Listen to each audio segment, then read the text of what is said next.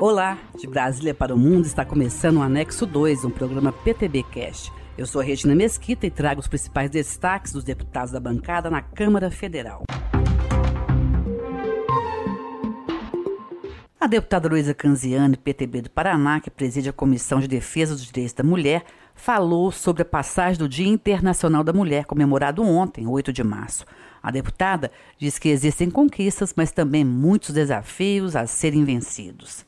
Nós temos muitos desafios ainda para serem superados na pauta das mulheres. Né? A gente, infelizmente, tem que falar de violência contra a mulher, temos que falar de feminicídio, da paridade das mulheres no mercado de trabalho, da participação das mulheres na política, aumentar esse quadro. Mas a gente vê com um uma esperança muito grande né, que esse dia ele possa significar uma discussão em torno dessas pautas importantes para que a gente, ao longo do ano, não só aqui na Câmara dos Deputados, mas enquanto sociedade brasileira, a gente possa vislumbrar dias melhores para as mulheres, porque dias melhores para as mulheres são dias melhores para os seus filhos, são dias melhores para as famílias, são dias melhores para o nosso país.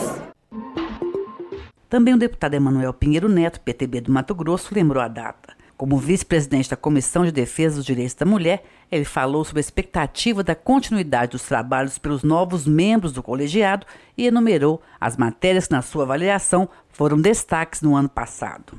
Foi um, período muito positivo em que inúmeras propostas foram colocadas. Tivemos a proposta de acréscimo na grade curricular do ensino fundamental e ensino médio, de uma matéria de conscientização de violência contra a mulher. Tivemos o projeto que prevê tornozeleira eletrônica de forma obrigatória para os cidadãos que estiverem cumprindo medida restritiva por ameaça à vida da mulher ou então por agressão à vida da mulher. Inúmeras outras pautas estão sendo colocadas na Comissão da Mulher. Então são inúmeras iniciativas que foram tomadas no ano passado. Esperamos que o próximo presidente possa dar a celeridade também inovar ainda mais dentro dos projetos que possam dar proteção à vida e à integridade física da mulher brasileira.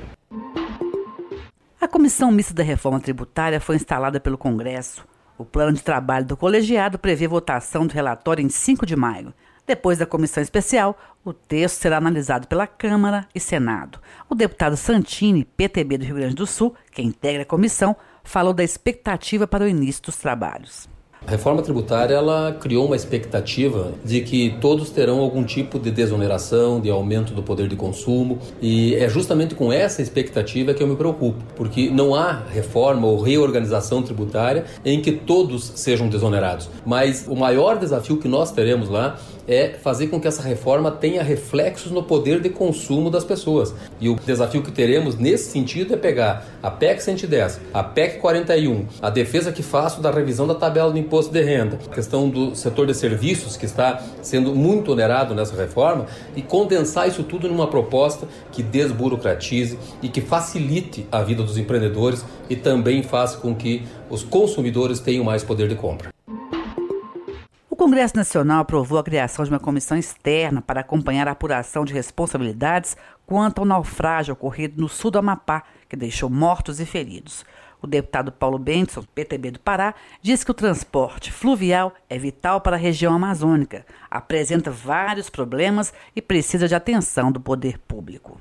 O meio de transporte principal para muitas cidades do estado do Pará, Amapá, Amazonas é o rio. E os rios nossos, eles são extremamente extensos. Então, como é que vai vigiar os rios? Como trazer segurança para o usuário de transporte fluvial? Nós vemos o esforço da Capitania dos Portos, juntamente com a Marinha, de não ter a superlotação.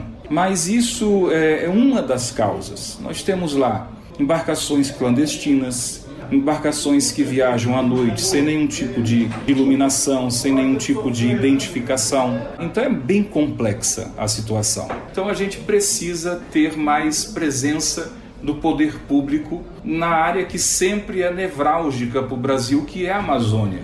Termina aqui o Anexo 2, um programa produzido pelo PTB na Câmara.